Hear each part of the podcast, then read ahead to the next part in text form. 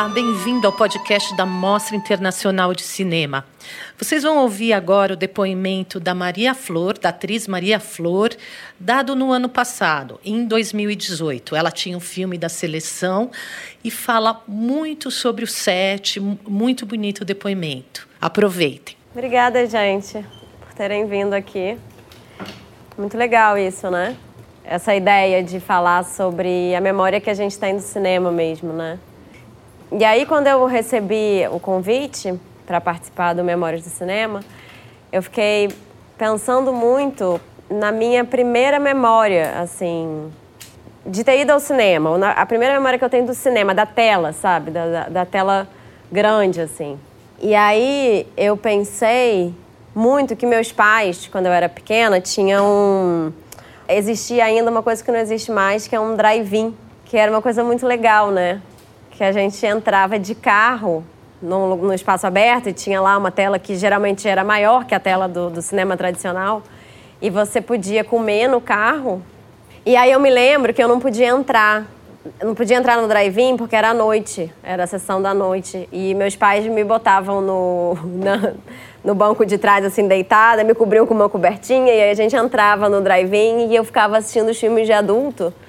É, mas na verdade eu estava muito mais interessada no hambúrguer, na batata frita que eu ia ganhar. E que, claro, gostava de ficar com eles ali, de, de ter essa experiência com eles. Mas eu, pensando na memória que eu tenho do cinema, acho que essa é a primeira memória mais marcante, assim. Da tela ser muito grande. E daquilo, não sei se eu que era pequena, acho que tem isso também, acho que eu era pequena, né? Mas para mim aquela tela era muito grande. E aí depois, com o passar do tempo, assim, a coisa da de virando adolescente, né? É claro que tem, eu tenho, tenho muita, muita memória também dos primeiros filmes animados, né? A, a, Disney na época, a Disney ainda é uma coisa enorme, mas na época tinha um filme que eu lembro que para mim era muito, muito impressionante, que era Fantasia.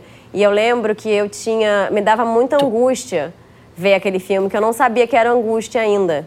Hoje em dia eu, eu penso que eu sentia muito angústia porque eu via o filme, tinha uma hora do filme que tinha muita coisa, acontecia muita coisa naquele filme, né? Porque era fantasia e tinha muitas cores e, e aquilo ia me dando uma certa, um certo nervoso, assim. Eu eu não sabia se eu gostava daquilo ou se eu não gostava. Mas eu lembro que a primeira vez que eu vi o Fantasia na tela grande, eu saí muito impressionada. E eu, e eu falei, mãe, eu não, eu não sei se eu gostei do filme. Porque hum, é muito colorido, é muita... E, e eu não entendi sobre o que, que ele é. E realmente Fantasia é um filme super, super complexo, né? Eu acho que tem uma coisa do cinema que talvez a gente tenha perdido um pouco por conta de todas as séries e todas as, todas as pequenas telas que a gente tem usado, né, atualmente, que é realmente você ir até um espaço para assistir alguma coisa que você está escolhendo com muito mais, para usar uma palavra do momento, engajamento, né? Que você está ali, que você falou, cara, eu quero ver esse filme. E aí você vai no, no, cinema, você compra o seu ingresso, você senta, você espera né, a luz apagar e o filme começar e você tá ali para aquilo, né? Eu acho que a gente foi perdendo isso. Acho que a gente tem perdido muito isso. Essa vontade de ter a experiência. E aí eu acho que a gente tem perdido é, mais do que a vontade, talvez, o tempo mesmo. Acho que a gente tem ficado muito apressado, né? Para ver um resultado, para ver uma coisa, para para entender rapidamente o que, que é aquilo. Ah, eu sei, essa série aqui é sobre sei lá o quê, essa outra é sobre sei lá o quê. É, não que você não possa é, ter séries interessantes, mas eu acho que a gente tem perdido esse momento de, de olhar para aquilo e ficar ali fazendo só isso mesmo, olhando para aquela tela e vendo aquele filme, tentando pensar sobre ele. É, é, de algum jeito é uma tristeza que eu tenho um pouco, assim esse tempo mesmo que eu acho que a gente está transformando, né? Acho que o tempo mudou. Acho que a gente não, não, não tem mais. Acho que a gente não, tem, não, não se relaciona mais com o tempo da mesma forma, né? Acho que o tempo que a gente consegue ficar ali assistindo uma coisa diminuiu muito. Às vezes dá uma certa. Né? Às vezes eu, eu, eu vejo assim, os filmes hoje em dia que fazem muito sucesso, que tem uma sala cheia, são os blockbusterzões que você vai lá e é tanta informação que você tem, o som é, é tanto, é tanto colorido, é tanta coisa que passa que você fica ali meio né, meio quando você escolhe ver um filme em 3D, né, que é uma experiência assim quase que de, sei lá, de ácido, que você fica entorpecido, assim, você nem consegue nem você nem pensa, porque é tanto estímulo que você tem que você só fica ali meio e aí pensando nisso, né, pensando que eu tenho ido pouco ao cinema, na verdade. Eu ia há 10 anos atrás eu ia muito mais ao cinema do que eu vou hoje em dia. Hoje em dia eu escolho, falo assim: "Ah, esse filme eu preciso assistir no cinema". Mas você vê no streaming, você baixa de algum lugar, você prefere ver uma série que vai ter meia hora, que é o tempo que você dá conta de ficar ali focado vendo uma coisa, né? E isso é um pouco triste, eu acho, da, da contemporaneidade, né? Talvez a gente consiga fazer um movimento em algum momento aí louco de tudo que a gente está vivendo, a maluquice toda que a gente está vivendo. Talvez a gente consiga fazer um movimento de voltar de, de, tentar, de negar toda a tecnologia um pouco e voltar para um lugar de olhar o, o, nosso, o nosso tempo de um outro jeito. Olhar e falar, não, pera, aí, o que, que realmente me, me interessa, o que realmente importa para mim, né?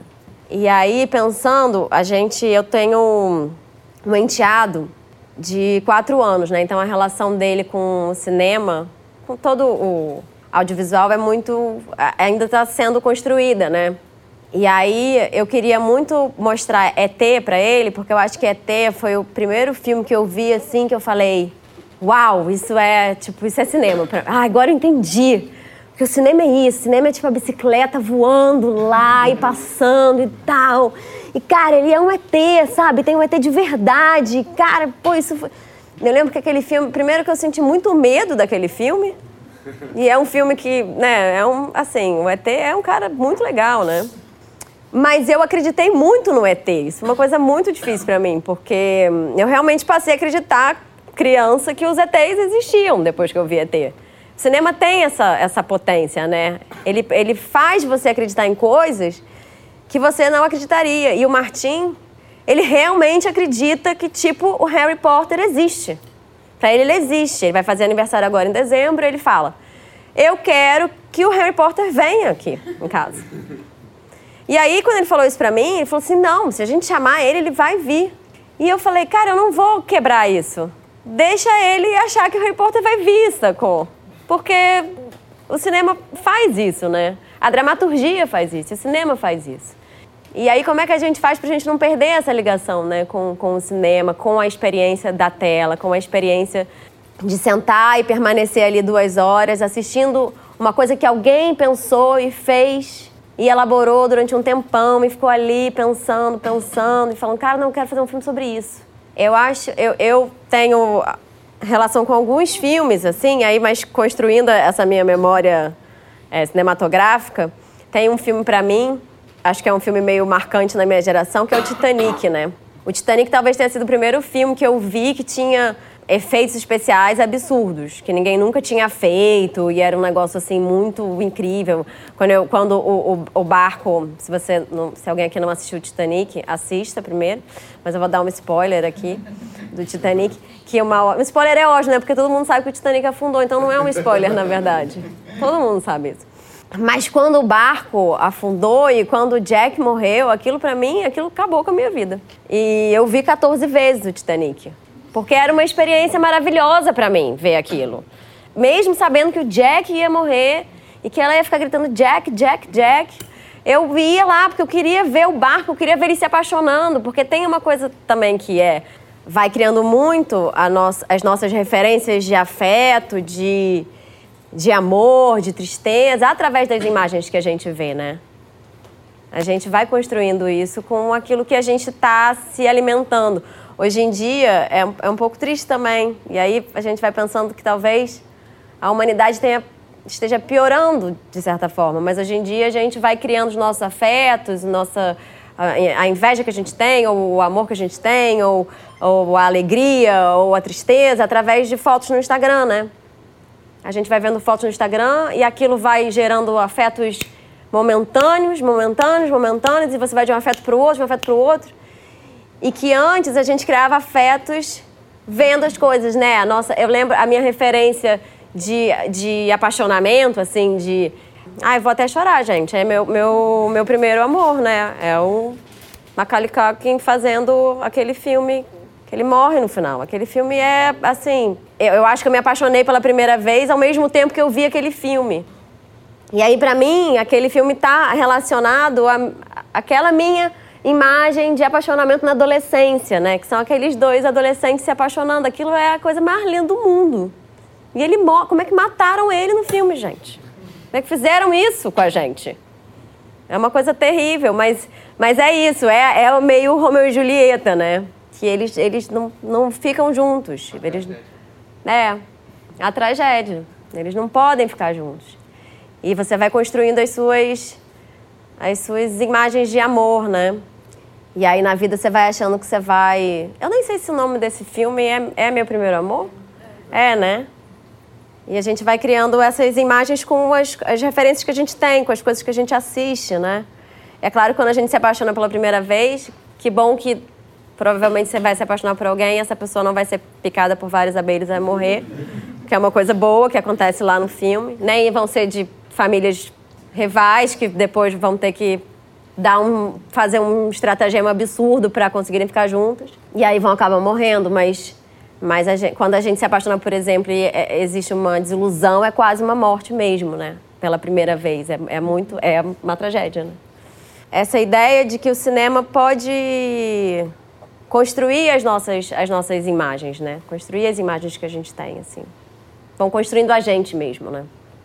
Tem alguns filmes, né, como atriz que eu fico que para mim são talvez referências do, do que, que é um, um grande ator, né? De filmes muito, muito distintos, assim. Mas eu acho que A Woman Under Influence é um, um filme, assim, do Cassavetes, que é um filme que, quando eu vi a Dina Rowlands fazendo, eu fiquei muito impressionada. Muito impressionada. Falei, ela realmente, ela, como ela foi capaz de fazer isso? Como ela conseguiu construir essa personagem meio louca, agressiva, mas amorosa, mas como é que ela cons conseguiu fazer tudo isso, ter tantas camadas dentro, numa, numa pessoa só? Como ela foi capaz de dar conta de tudo isso, né?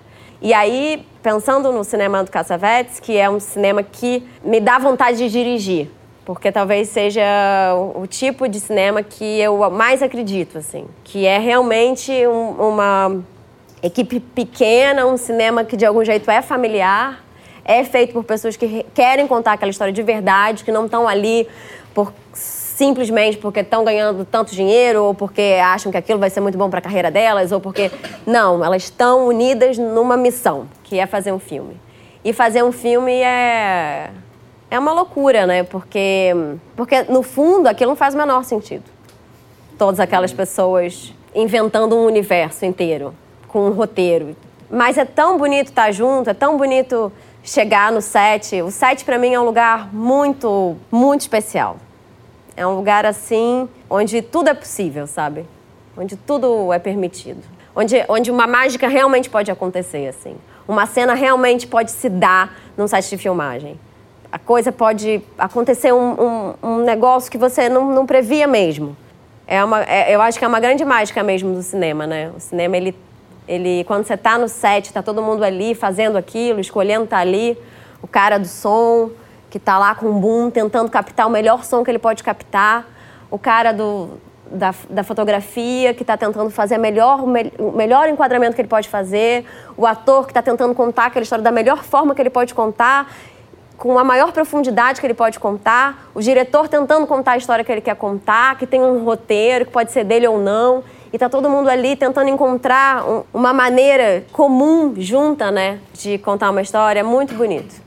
E eu acho que eu me apaixonei pelo set muito antes até de me apaixonar pela profissão de atriz, assim. Por isso que eu acho que eu gosto muito da, da direção e tenho muita vontade de dirigir outras coisas. Porque eu acredito que de algum jeito a gente pode fazer cinema tipo Casavete, sabe? Que a gente pode ter uma equipe pequena, a gente pode ter afetos envolvidos e pode conseguir fazer um filme muito potente com isso.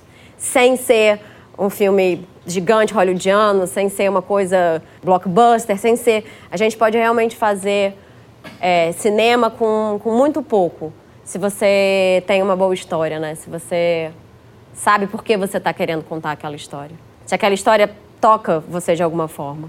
Aí, pensando na memória do cinema, né? A minha primeira memória de set de filmagem é uma memória muito estranha que meu pai é técnico de som de cinema há muitos anos. E ele fazia um filme. A primeira vez que eu fui no set foi no filme da hum, Lua de Cristal.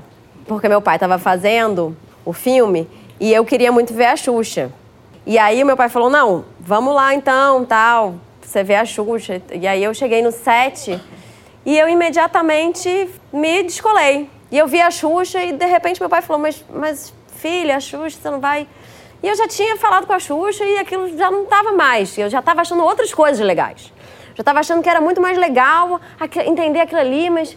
Mas por que as pessoas estão fazendo isso, pai? Mas, mas como é que é isso? Mas, mas por que, que tem. Essa câmera tá ali por quê?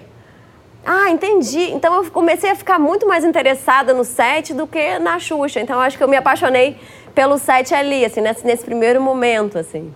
E depois o set foi fazendo parte da minha vida mesmo porque eu visitei outros sites com meu pai. E aí virei atriz, e aí o primeiro site que eu fui na minha vida de um filme mesmo é, foi o Diabo 4, que foi o primeiro filme que eu fiz. E eu tava com muito medo, que eu tinha 19 anos, e eu não fazia ideia do que eu tava fazendo, assim, mesmo. Não fazia a menor ideia do que era o trabalho do ator, do que era como funcionava um set de filmagem, como era, como, como me relacionar com a câmera, com o som, com, com tudo. Tava muito perdida mesmo. Mas eu lembro que eu entendi que ali era um lugar meio mágico mesmo.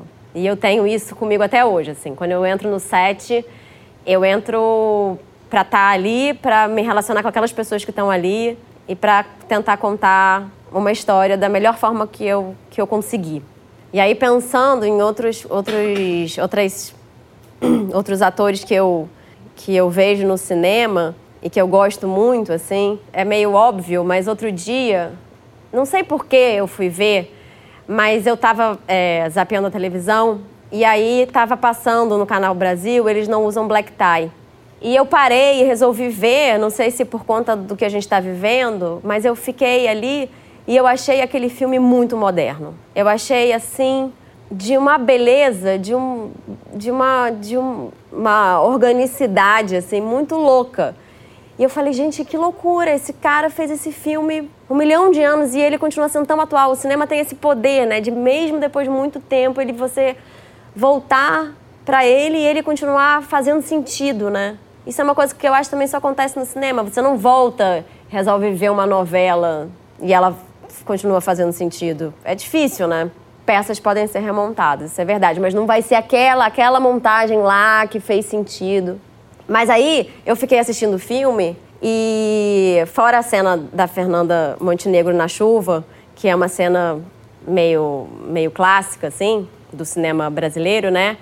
Eu acho que eu vi uma cena do Guarnieri com a Fernanda Montenegro na cama, conversando. E eles estão só conversando mesmo, eles estão só falando coisas, assim, muito sobre o cotidiano deles, de casal e tal, e eles acabam meio se beijando, meio como se eles fossem transar, eu acho. Mas eu achei aquilo tão bonito, aqueles dois atores ali encontrando um, um jeito juntos de fazer uma cena, de construir um afeto que fosse tão real e tão potente, tão bonito, que atravessasse a tela e que a gente pudesse realmente olhar para eles e falar: é, eu, eu acredito nesse casal, eu acredito nisso.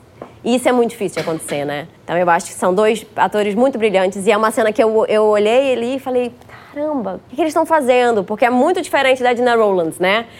Que é quase um show dela, né? É um, ela é ela, ela é meio. Ela é uma louca exuberante que fala não sei o quê, e aí muda de cara, não sei o quê, e de repente ela ela te surpreende de uma outra forma. Não, era uma coisa calma, mas tão viva. E às vezes isso é até mais difícil, né, de fazer para um ator. Fazer uma coisa que realmente seja presente e.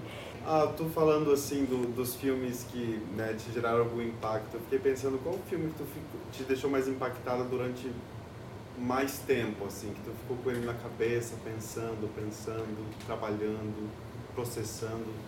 É, eu, eu tem um filme que um monte de gente não gosta, né? E eu nem sei por que, que eu fui gostar desse filme, na verdade. Foi um filme que eu fiquei assim com ele depois muito tempo comigo, que é O Amor do Haneke, que para mim, primeiro foi muito triste. Mas para mim depois não era mais triste, era como se depois de um tempo eu pensando sobre ele, ele virou uma coisa realmente sobre o amor. Talvez o amor, a nossa construção de amor, ela tá muito errada. O amor não é isso. Né? Que a gente fala para alguém. Ah, eu te amo. O que, que quer dizer isso, né? Ah, eu te amo. E aí fiquei pensando por que, que ele botou o nome daquele filme de amor. Isso pra mim era uma questão. Eu fiquei ali pensando que cara louco, né? Ele fez um filme sobre duas pessoas, dois, dois velhinhos, que ela tá, cara, numa situação terrível. Claro, ele ajuda isso, é um amor incrível, mas o amor não, que a gente constrói na cabeça da gente, na vida da não é isso, né? É, é, um, é uma outra coisa. E aí ele vai e faz um filme duríssimo e chama de amor. E aí eu fiquei pensando que o amor talvez seja uma coisa dura mesmo, uma coisa mais complicada do que a gente está acostumado a ver em outros filmes. Está acostumado a ver em outros filmes, né? Que a gente vê, né, muitos filmes, eu fui muito, eu sempre gostei muito de comédia romântica, então eu fui muito, acho, formada por essa comédia romântica assim meio, sei lá, um lugar chamado Notting Hill. Até comédias românticas mais mais engraçadas, tipo Quem quer ficar com Mary. Sei lá, esses filmes mais, mais, mais, mais, mais leves, mas muito legais, assim. Eu adoro, por exemplo, Um Lugar Chamado Notting Hill. Eu acho um filme maravilhoso. Acho um puta filme. Acho que ele comunica pra caramba, acho que ele faz pensar, acho que ele coloca ali... Acho que a gente tem uma comédia romântica com um protagonista homem, é, ele é o protagonista da história, ele que, que, que, tem que dar a reviravolta e ir lá e falar para ela. Fora que, gente, eu sou só uma garota na frente de um cara dizendo para ele que, entendeu? Pô, aquilo ali é maravilhoso, né? O roteirista arrasou muito. Como é que é? Eu sou só uma garota. Asking him to love her. E aí esse amor é que a gente foi construído com essa ideia de amor, né? Com essa... E aí o Hanek vai e, desconstrói completamente a ideia de amor. E na verdade a ideia de amor dele é muito mais re... possível, real. Mas eu fiquei muito pensando também porque aquele fim... Acho muito difícil aquele fim. Não consegui entender aquele fim por que aquele cara ali com aquele pássaro? E aí ele vai. Aí eu tive que conversar com muitas pessoas para conseguir chegar a alguma conclusão. Mas acho que foi um filme que ficou ali na minha cabeça muito, muito tempo, muito. Que também é o Hanek, né? E aquela. E a atriz. Como era o nome dela? Emanuele. Rivá. O que, que é aquilo que ela faz, né? Como é que pode aquilo? Eu não sei como ela fez aquilo. Porque é de uma delicadeza assim tão absurda. Os dois, né? O que, que é aquilo, gente? É, realmente foi um filme que me deixou muito assim, tomada, assim, meio sem, sem conseguir dormir. Mas, por exemplo, um outro filme que eu adoro, que também mexeu muito comigo e também tem uma ideia de amor, é, é que é um clássico, né? Que é O Brilho Eterno de Uma Mente Sem Lembranças, que também é uma, uma super ideia de que seria maravilhosa, né? Se a gente pudesse apagar as coisas que a gente não quer. E fiquei ali pensando sobre isso, né? E, sobre, e também dois grandes atores, né? Olhando ali a, a, Kate Winslet, que faz muito maravilhosamente bem, mais o Jim Carrey, que é um cara totalmente da comédia, que ali se reinventa, né? Que ali consegue fazer uma outra coisa, ainda que ele consiga fazer humor de algum jeito, ele faz humor muito melancólico, né? Muito muito triste, né? Muito. E aí, falando sobre atores, a, a, ele, ele fazendo agora na Netflix um documentário que é ele falando sobre o próprio processo dele de, de filmagem do. Como é que chama, amor? Amor vai saber. A Vida de Andy, que é. O mundo, era o mundo? Não, o Mundo de Andy é o filme, né? Não sei. Mas um outro filme também, que também é do Kaufman, que também fiquei muito sem saber, sem entender o filme, e esse acho que eu não entendi até hoje, que é o Cinedoc Nova York, que eu acho lindíssimo, que eu acabei o filme pensando, cara, esse filme é muito bom, é muito lindo, mas eu não entendi nada. Por que, que ele fez esse... Como é que ele resolveu fazer esse filme? Por que, que tem aquelas coisas que caem, se desconstroem, aquele negócio todo? O que, que ele está querendo dizer com isso? É, porque é um, que é um roteirista muito, muito interessante, né? Muito, muito especial, assim. Que está pensando muito, né? Sobre as coisas da, da vida mesmo. E aí pensando nisso, né, como como a gente tem, como os roteiristas são uma parte do cinema invisível, né? Que a gente, quer dizer, a gente, não, a gente não sabe o processo deles. A gente fala muito sobre o processo de filmagem e tal. E aí o, roteiro é uma coisa que às vezes demora tanto ou mais, ou muito mais tempo para ser construído, concebido e tal, e de repente isso vira imagem. E como é louco isso, né? Uma coisa que está ali só escrita vira uma coisa concreta, uma história com personagens e, e, e atores reais e, e planos e eu até queria já puxar esse gancho e saber se tu pode falar um pouquinho do teu processo como diretora, do. Esse filme que está aqui na mostra, que é o filme Ensaio, ele na verdade, eu nem posso dizer assim que eu sou exatamente diretora dele, porque eu acho que ele é, ele é um processo tão coletivo e ele, e ele foi um processo que começou em 2014 quando eu resolvi filmar o processo de uma peça porque três, a, a Andréa Beltrão, a Mariana Lima e a Malu Gali, que são três atrizes muito importantes, assim, no teatro, é, resolveram fazer uma peça juntas. E como eu sou amiga delas, eu me aproveitei disso e falei, posso ir lá filmar? Mas em nenhum momento eu sabia exatamente o que eu queria fazer com aquele material filmado. Eu estava, na verdade, pesquisando o teatro, porque naquele momento eu nunca tinha feito teatro. Eu sou uma atriz muito do cinema mesmo. E digo isso com muito orgulho, porque eu me entendo muito mais no cinema mesmo. O teatro, para mim, hoje em dia eu fiz teatro e, e, e estou fazendo, ensaiando uma peça no momento, mas para mim o teatro ainda é muito mais difícil como construção mesmo do que o cinema. Eu gosto da ideia da câmera. Eu gosto de fazer para a câmera. Até quando eu estou em contracena, eu gosto da ideia de que existe um outro, um olhar que está que tá ali que, uma câmera que está te olhando e está e tá enquadrando aqui, aquilo. Aquilo está sendo escolhido para uma outra pessoa. E eu gosto da ideia de você poder ter recortes. Eu gosto da ideia de você poder ter o olho, de você poder ter o close mesmo. Eu acho que isso é. Eu acho que de algum jeito isso chega mais nas pessoas. O teatro é, é difícil às vezes chegar nas pessoas, eu acho. O que é um, um, talvez também por conta do, do mundo ter virado muito e, e aí a gente ter ficado também sem tempo de olhar o teatro, né?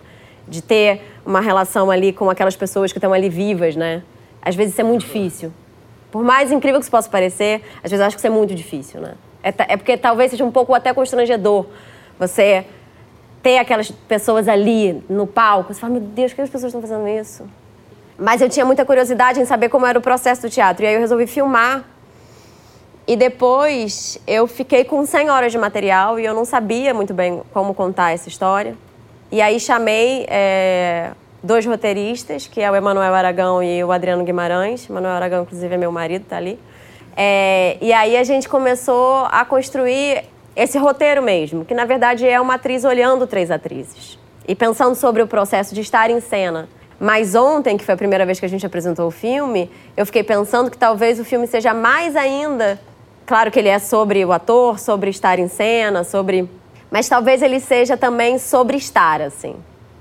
Que ele não precisa só ser sobre estar em cena.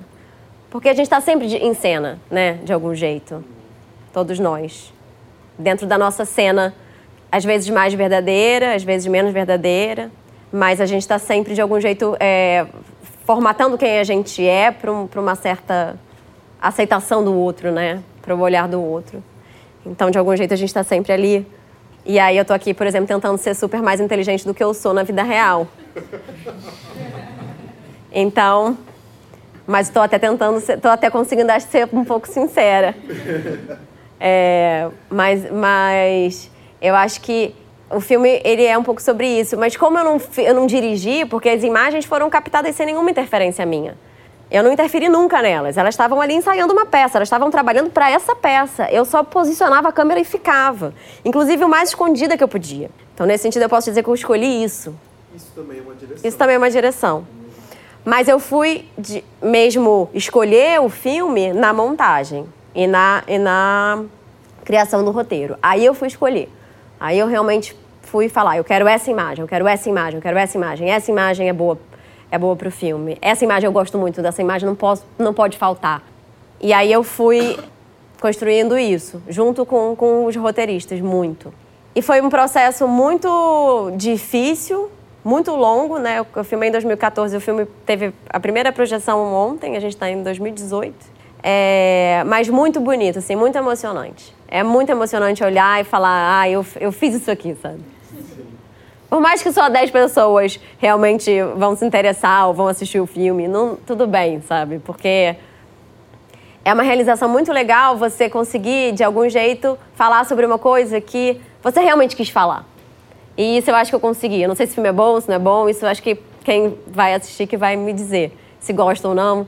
Mas eu acho que eu consegui chegar próximo daquilo que eu realmente queria pensar naquele momento, sabe?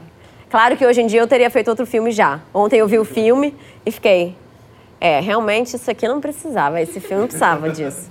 Mas por que, que eu estou falando isso sobre essa cena específica? Na verdade, ela está só fazendo uma outra coisa. Então, a gente vai mudando também e a gente vai mudando também o nosso filme. Mas aquele filme foi o filme que eu fiz naquele momento. Então, foi, foi muito, foi uma experiência para mim muito enriquecedora. Assim. Acho que eu sou outra atriz depois que eu fiz o filme. E eu acho que eu sou diretora agora, tenho que assumir isso. Ah, e a tua relação com a mostra? Eu já tive alguns filmes na mostra, mas essa é a primeira vez que eu venho na mostra com um trabalho. Eu já tive na mostra assistindo coisas, mas eu não, tive na mostra, por exemplo, ano passado eu vi o Ai Weiwei na abertura da mostra, mas eu nunca consegui estar nos filmes, nos meus filmes aqui na mostra. E aí eu, quando eu peguei o livro da mostra, o, o, catálogo, é um livro, né? É tão bonito, nem é um catálogo, é um livro mesmo. É, eu vi todos os filmes. Gente, olha, por que eu não estava na mostra vendo esse filme e esse outro filme? Então, eu sempre eu, eu tive na mostra como espectadora mesmo, o que também é muito legal, porque eu acho que a mostra tem isso, né? Ela, ela é realmente um. Ele é, é, um. é um festival gigantesco, né? É uma coisa enorme, com muitos filmes. E você pode ver muita coisa, né? Tem, tem de tudo, assim, na mostra. Você mencionou no início a busca de um cinema com menos técnica, com menos tecnologia. Eu, eu acho que a gente pode fazer um cinema mais simples. Porque hoje em dia a gente tem a, a facilidade de ter câmeras muito simples e leves e baratas que podem ser compradas ou alugadas por um valor razoável e você pode ter uma equipe muito mais enxuta, né? E o digital liberou tudo isso. Liberou você poder fazer o filme que você quer fazer. Mas é claro que você tem que ter uma história para contar, né? Não adianta só você ter uma câmera e fazer umas imagens, porque isso não quer dizer nada. E isso eu entendi muito no processo do meu filme também. Porque eu tinha um monte de imagem, mas e aí? O que você faz com essas imagens? E aí eu tive que construir um roteiro a partir das imagens, o que é muito difícil, né? Eu gostaria, se eu fizer um próximo filme e eu gostaria de fazer, eu gostaria de fazer assim. Eu gostaria de fazer muito pequeno, enxuto e, e com e com e precisar de menos coisas, sabe? De muito menos coisa.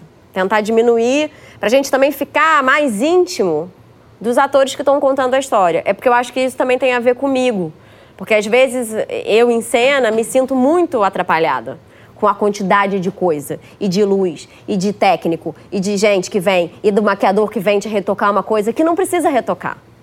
Você não precisa estar com a pele mais maravilhosa do não sei o que lá. Você pode estar um pouco é, com uma espinha, você pode estar meio manchada, você pode. Claro, de acordo com, com o filme que você está fazendo, né? Porque se você está fazendo um filme sobre uma mulher glamurosíssima em Paris dos anos 30, aí não dá mesmo. Aí a gente vai ter que ter dinheiro para fazer. Mas não é a ideia de filme que eu, que eu gostaria de fazer como diretora. Com relação ao set mesmo, você sente alguma diferença se é novela, série ou filme ou é apenas um set? Não, eu acho que o set, ele depende muito também, ele depende de várias coisas, né? Ele é um lugar que é especial, assim, porque tá todo mundo tentando fazer aquilo, aquilo funcionar. É, mas, ao mesmo tempo, ele depende muito do, do seu, do, da pessoa que, que, que é o maestro disso aí, que é o diretor.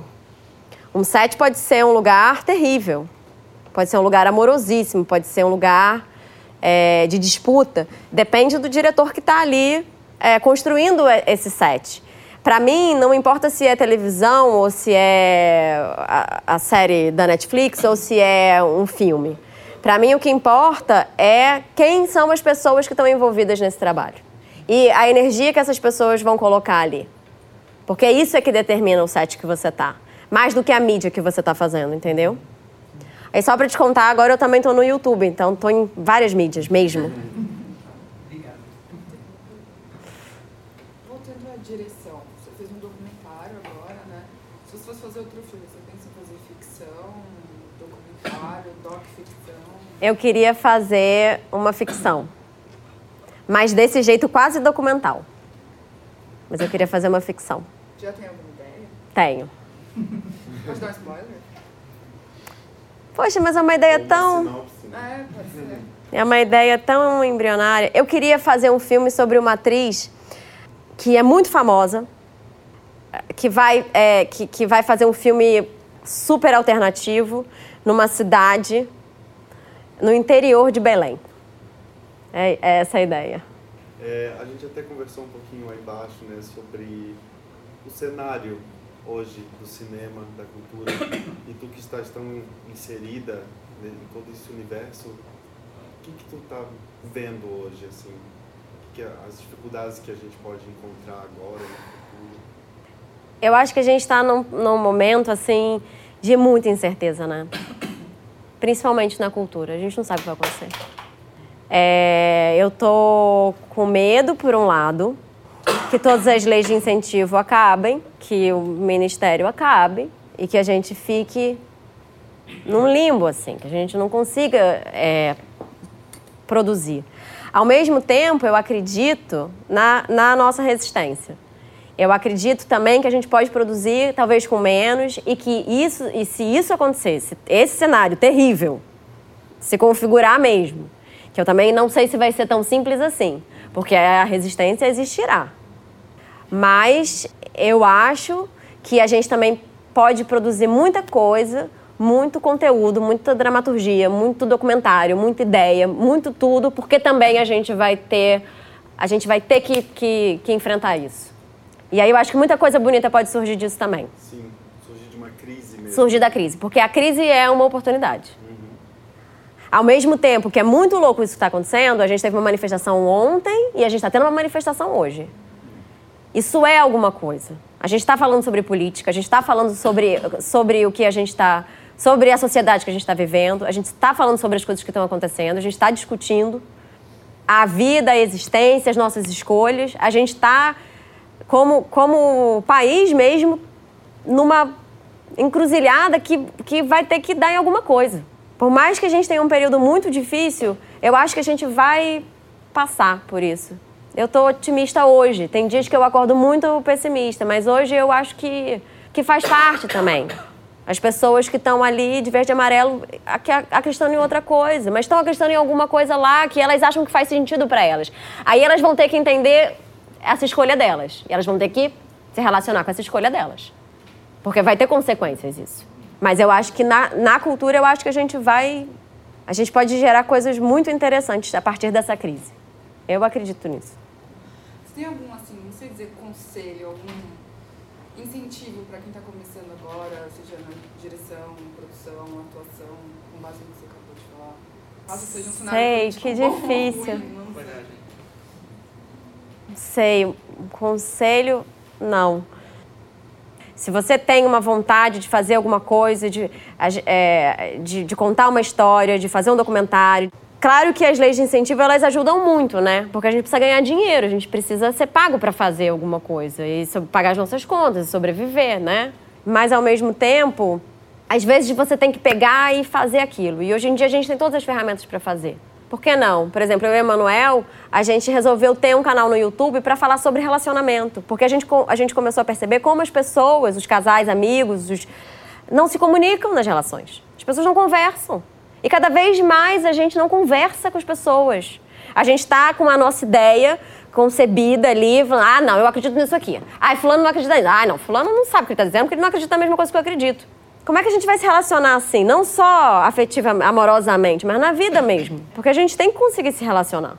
A gente tem que conseguir conversar. E aí a gente resolveu fazer o canal muito por conta disso.